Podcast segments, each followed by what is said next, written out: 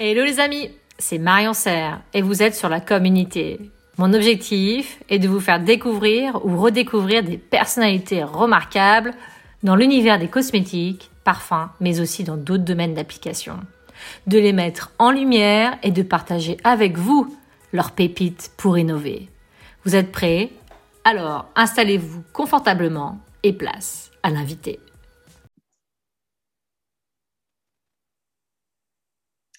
Bonjour Virginie. Bonjour Marion, comment vas-tu? Très bien et toi? Bah, Très bien, merci beaucoup. Content de t'accueillir donc sur le podcast de la communauté pour que justement aujourd'hui tu nous parles de comment innover dans un monde si mouvant dans les ingrédients euh, cosmétiques en B2B. Alors, tu es une experte euh, en marketing d'ingrédients cosmétiques et en business développement et tu t'es spécialisée récemment dans tout ce qui est la stratégie digitale au cœur de l'expérience client.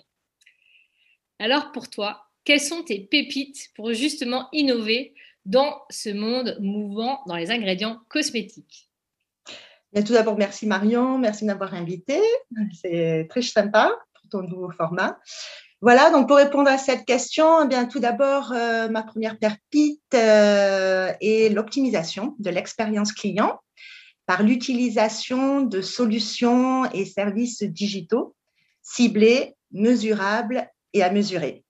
Alors, il faut savoir que l'expérience client est la clé de voûte d'une stratégie digitale marketing qui s'intègre généralement dans une transformation numérique d'une entreprise conduite par la data, donc les données et actuellement, euh, le marketing est un marketing conduit par les données, un marketing de service qui englobe le marketing produit. Et donc, ces données, ces data génèrent des insights, des faits nouveaux qui permettent d'innover et euh, d'engendrer de la croissance, ce qui est essentiel euh, pour, être, pour rester compétitif en matière première pour les cosmétiques. À titre d'exemple, je citerai le marketing automation. En fait, c'est une solution qui euh, d'automatisation des campagnes marketing avec des scénarios pour améliorer la génération et la gestion des, leads et lié à une stratégie de contenu. Donc, les contenus, ça peut être bah, une vidéo, un podcast, euh, une newsletter. Et euh, il convient en fait d'adapter cette stratégie de contenu à, une cible, les clients, prospects, une cible segmentée et, euh, sur, euh, et le mettre sur des supports digitaux choisis pour optimiser l'expérience client. Donc, l'outil utilisé généralement est une plateforme de marketing automation reliée à un CRM, connecté, ah. connecté à un CRM. Voilà. Et donc, euh, on définit des KPI hein, dans un tableau de bord de la plateforme. Et donc, on fait l'analyse des datas générées, ce qui permet en fait d'ajuster la stratégie de contenu en fait, ces datas sont traduites en insights. Les insights, en fait, permettent d'ajuster la stratégie de contenu, d'innover, euh, d'améliorer sa segmentation client. C'est aussi, euh, on permet d'optimiser l'expérience client. C'est aussi un gain de temps, une meilleure personnalisation. Et on peut aussi traquer les comportements des clients et des prospects. Voilà. Un autre exemple, mais plus en termes de service, serait de développer un outil de co-création de formules en ligne euh, grâce, par exemple, à l'intelligence artificielle, à l'automatisation robotisée des tâches ou euh, la réalité augmentée. Et ça serait vraiment une nouvelle expérience client à proposer et qui peut aussi se vivre en live lors d'un événement. Et donc, ça, ça permet d'avoir une boucle. Voilà.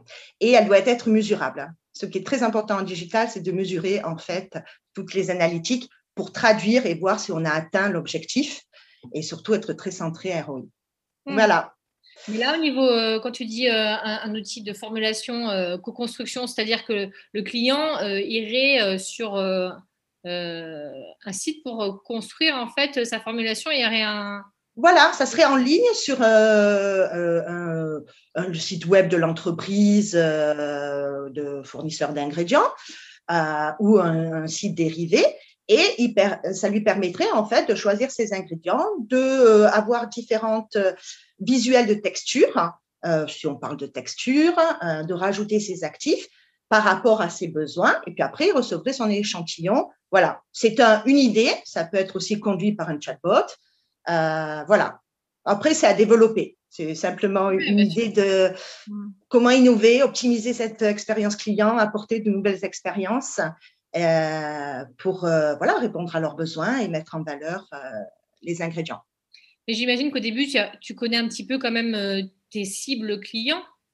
Ah oui, oui, oui, oui, oui. Oui, alors il y a des cibles clients qu'on connaît qui sont enregistrées hein, dans un CRM. Et puis après, on a aussi les prospects, mais qui, sont, qui peuvent être enregistrés ou pas. Justement, ce qui permet de faire en fait euh, ce marketing automation euh, et cette stratégie de contenu, c'est d'attirer de nouveaux euh, prospects qu'on n'a pas encore, par exemple. Alors, généralement, en B2B, on connaît un peu tout le monde, mais dans les petits clients, il y a des nouvelles marques qui se créent tous les jours.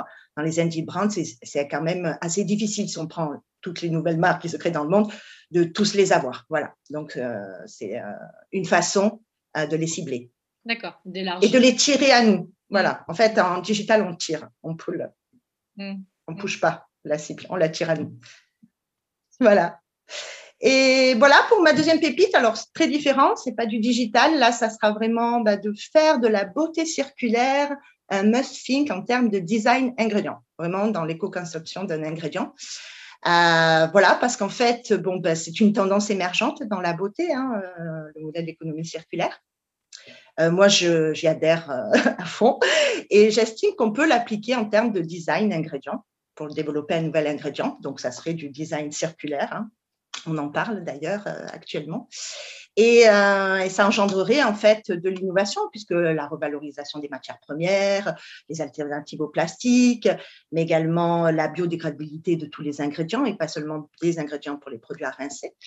Voilà, euh, donc ça génère de l'innovation, mais aussi ça, ça permet aussi de répondre à certains piliers du développement durable et donc d'atteindre les objectifs du développement durable de 2030, par exemple. Voilà.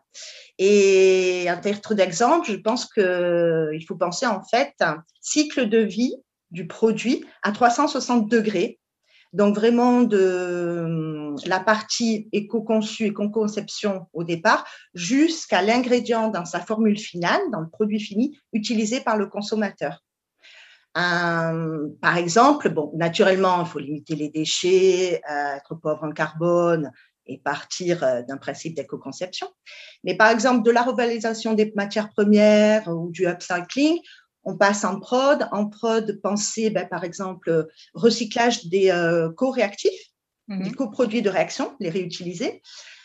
penser aussi la fabrication chez le client, à froid, par exemple penser biodégradabilité des matières premières si on est dans un produit à rincer, mais aussi penser euh, la fin de vie de cet ingrédient dans la formule. Par exemple, euh, les consommateurs euh, actuellement sont très engagés dans le développement durable de façon dans le monde. Hein.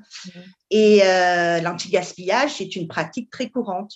Donc, s'ils achètent une crème qui finalement, ils la trouvent trop riche, ne leur convient pas, ils vont peut-être l'utiliser en masque pour ne pas la jeter telle qu'elle un masque devient un produit que l'on rince, rince, généralement, et ce n'est plus un, produit donc non rincé. Donc là, bien sûr, l'ingrédient, sa biodégradabilité est importante. Voilà, donc vraiment penser à 360 degrés le design, le cycle de vie du produit, de façon très large. Voilà, c'est une proposition à laquelle je crois. Et euh, ma troisième pépite, ben, c'est vraiment l'humain, c'est placer l'humain au centre hein, de la collaboration. Hein. Bon, tu connais très bien ce que c'est. Et, euh, et vraiment donner du sens euh, aux équipes. Donc, euh, alors d'une part, moi, je crois que le processus de création et de créativité et d'innovation euh, se fait de façon transverse dans une entreprise et non en silo, car euh, les différentes compétences, l'enthousiasme des personnes permet en fait est un moteur et source euh, de créativité.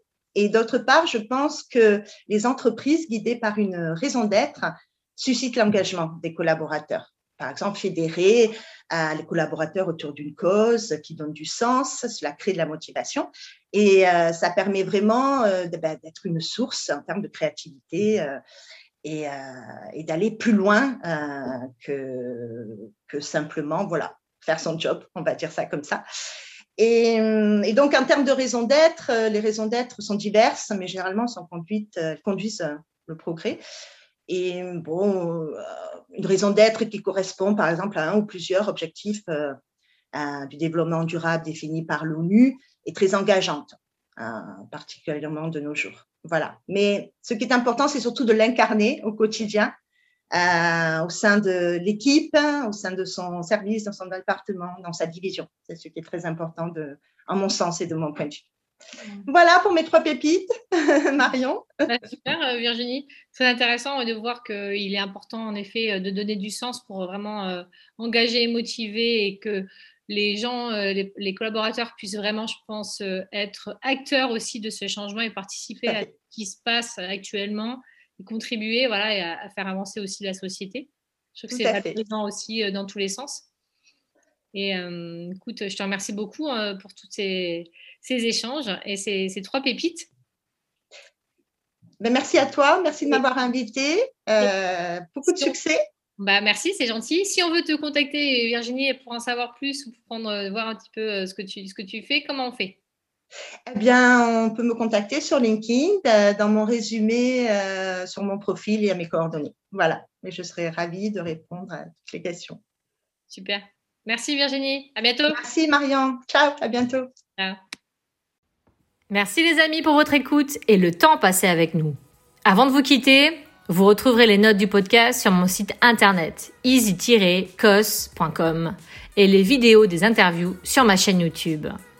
Vous pouvez me proposer des invités ou si vous aussi vous avez envie de partager vos pépites pour innover, contactez-moi sur LinkedIn. J'ai hâte de lire vos propositions et vos feedbacks.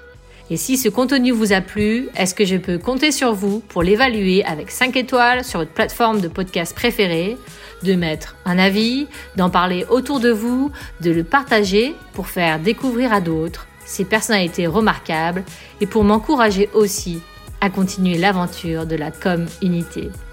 Merci à vous et à très vite.